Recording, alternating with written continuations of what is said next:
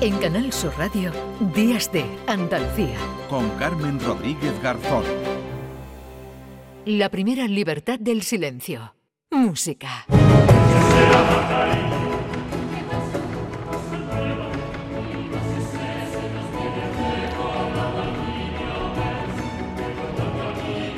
Bueno, empezamos con fuerza. José Manuel Gil de Galvez, ¿qué tal? Muy buenos días. Buenos días, Carmen. Bueno, he pegado un bote. ¿eh? ¿Eh o no es?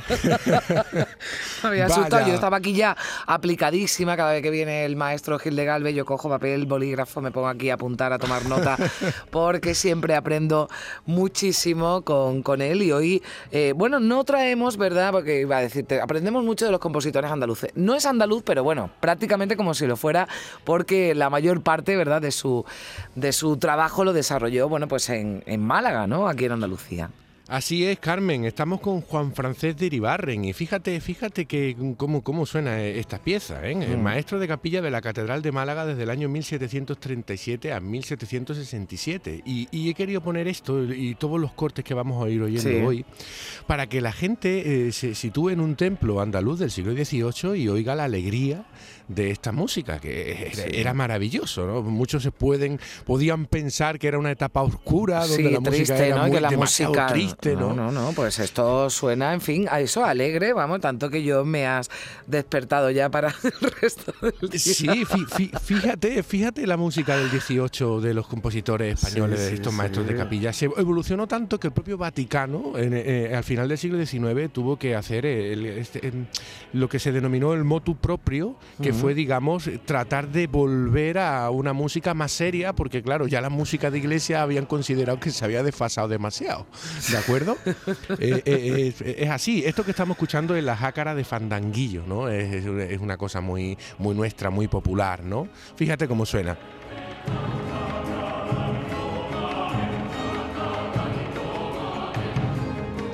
Bueno, eh, Carmen, tiene esa mezcla, ¿verdad? de de esas voces, ¿no? Que sí identificamos con, con cantos religiosos, pero la música que la acompaña tiene, tiene, tiene alegría. Yo incluso, no sé, detectado ahí algún, algún coro, ¿no? del carnaval de Cádiz, no sé, eh, eh, alguna. sí, sí, claro. todo, todo lo que viene de lo popular va teniendo esos orígenes. Y aquí estamos mm. en el siglo XVIII. Ten en cuenta que en este tiempo, más o menos entre los años 1735 y 55, mm. Málaga tenía un conjunto barroco vocal instrumental de más de 30 personas que no solo mm, hacían música en la catedral, sino por las fiestas, en las hermandades, eh, en, entierros, en otras iglesias, ¿no? Era, era, había un movimiento musical bastante rico, eso hay que tenerlo en cuenta. Bueno, te voy a situar un poco al personaje, ¿vale? Eh, Iribarren es natural de Sangüesa, es un, es un pueblecito muy interesante, navarro, muy cercano a, lo que es el límite con, la comunidad de Aragón, es un sitio que recomiendo visitar porque es, es precioso la zona aquella donde está Javier y toda esa zona, es un sitio muy, muy, muy bonito. Bueno, pues de allí es natural eh, Iribarren, porque muchos maestros de capilla de este tiempo venían del norte y muchos eran navarros, ¿no? Y bueno, estudia en Madrid, en el Colegio de Niños Cantorcicos, que era el sitio donde se estudiaba música que dependía de la Real Capilla de Madrid, ¿no? Allí estudia con un, organista maravilloso de aquellos tiempos, se llamaba José de Torre, y José de Torre le procura una plaza de organista en la Catedral de Salamanca. Y allí a Salamanca llega y está trabajando de organista ni más ni menos que 16 años. Pero es muy jovencito, ¿no? Sí, sí, eh, sí, se empezaba muy joven en la música y, además tenían una formación, algún día hablaremos de eso. Hace poco saqué un artículo que hablaba de la formación de los músicos, por ejemplo, en la, en, la abadía de Montserrat, en el, eh, en el monasterio de Montserrat, en Cataluña, mejor dicho. No te puede hacer una idea el horario que tenían y la... Y la y la formación multidisciplinar en música, en varios instrumentos, en armonía, en composición, en dirección. O sea, era una cosa muy, muy, muy, mm. muy dura realmente. Y la formación era, nada más que tienes que oír su música, ¿no? Mm. Y bueno, eh, llega, a Málaga. bueno, de Salamanca viene, llega a Málaga, ¿no? Llega a Málaga, sí. En 1733 queda segundo en la oposición para maestro de capilla, eh, pero al final, por diversas vicisitudes, digamos que se hace con la plaza y es el compositor más prolífico del todo el siglo XVIII español. Compuso prácticamente mil obras. Escucha esta que interpreta al aire español en directo. Digo que no he de cantarla.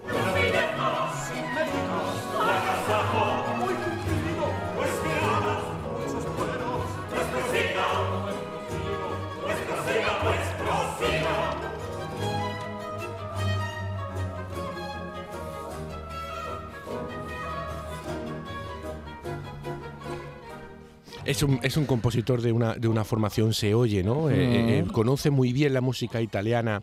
¿Sabes por qué conoce bien la italiana? Porque la manejaba. Por ejemplo, en el, archivo de la Catedral de Málaga hay música de Pergolesi, hay música de Corelli. Él la conocía esta música y de hecho Iribarren fue muy dado a tomar a préstamo melodías de otros compositores para componer sus piezas, no todas, algunas, ¿de acuerdo?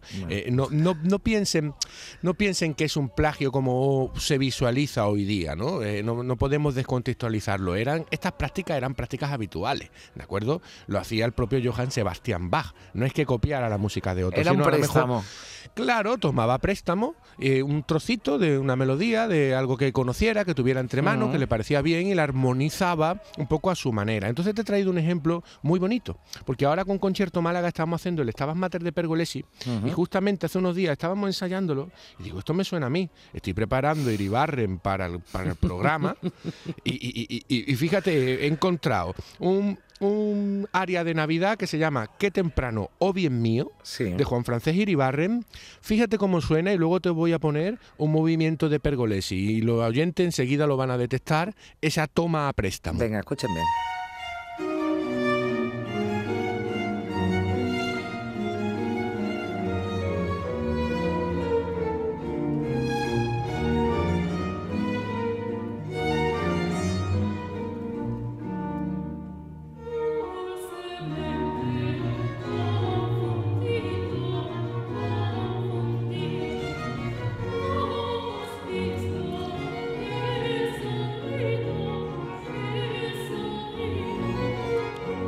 Y ahora viene el tramo de Pergolesi. Venga.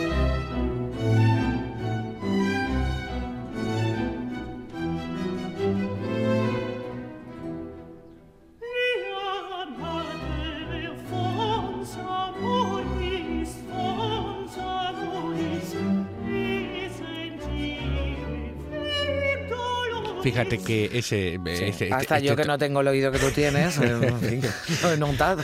Lo has captado, ¿no, lo he Carmen? Captado, sí, sí, Claro, es muy, muy, muy parecido. el tema es el mismo y, eh, la letra es distinta porque es un villancico de Navidad. Eh, los giros que hace la, cantante en la pieza de Ibarren son diferentes. También cuando la pieza va desarrollando más y la oye completa, que, que siempre ponemos aquí cortes, pero es por el tiempo que tenemos, pero invitamos a los oyentes, solo se tienen que ir a internet a oír lo que ponemos aquí y disfrutarlo. Totalmente, totalmente. Claro, eso es importante porque hay muchas cosas que decir y, bueno, quien se quiera oír la pieza entera. nosotros un día haremos un especial de esto que dejaremos la música completa si nos dejan, pero, pero ahora tenemos que, seguir avanzando. Eh, sigue contándonos más cositas, sí. Bueno, mira, vamos a ver. También es importante que los oyentes sepan que en este siglo XVIII en España pues tenemos un estilo muy italianizante proveniente de Italia, pero luego tenemos un estilo muy hispano eh, muy particular que se hereda del siglo anterior, del siglo de oro, ¿de acuerdo? Eh, eh,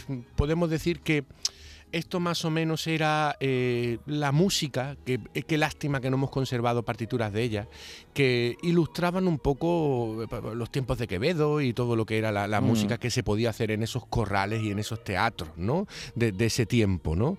Y también en la iglesia se cultivaba esta música que se heredaba de tiempos pasados, de todo el tiempo del renacimiento, de la música más polifónica, más coral, para que los oyentes lo vayan entendiendo. Pues Iribarren fue un maestro porque supo insertarse en ambos estilos. Tiene música de este tipo que estamos poniendo bastante eh, de corte italiano, pero luego por otro lado también se mantuvo la tradición de, música hispana, como se decía en, la corte, mm. como en la corte se estila, ¿no? Se decía, ¿no? De estas influencias italianas, ¿no?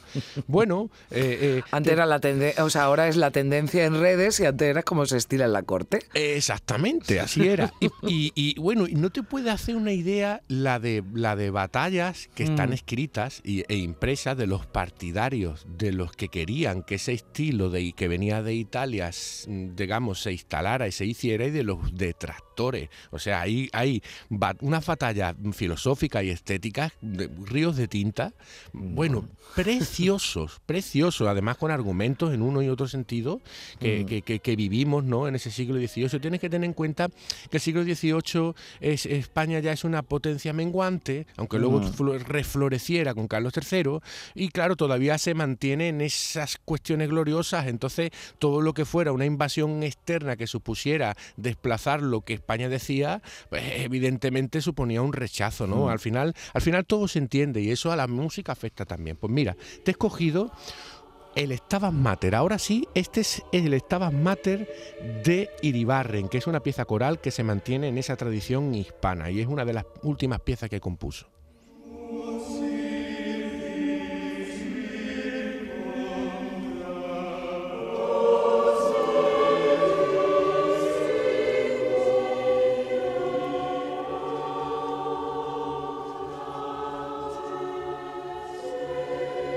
Aunque esta pieza mm. tiene, más, tiene más registros, pero esta pieza hereda, pues imagínense, los oyentes tienen que imaginarse un templo de la España ya de tiempos de Felipe II, Felipe III, mm. siglo XVII, ¿de acuerdo? El tiempo de, la, de, la, de las colonias, ¿no? Mm. Fíjate, fíjate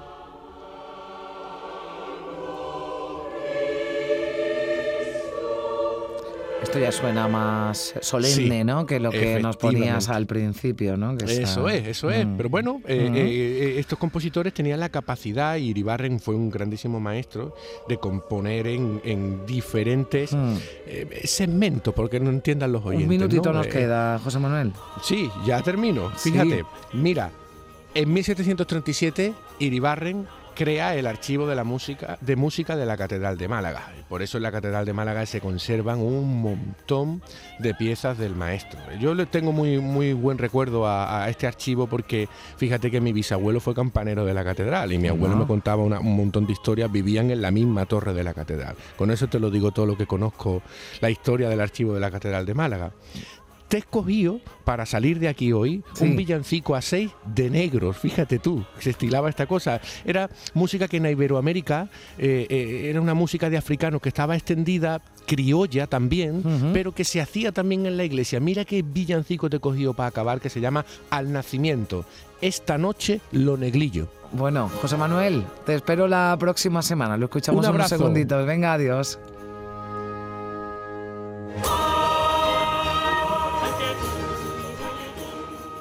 En Canal Sur Radio, Días de Andalucía. Con Carmen Rodríguez Garzón.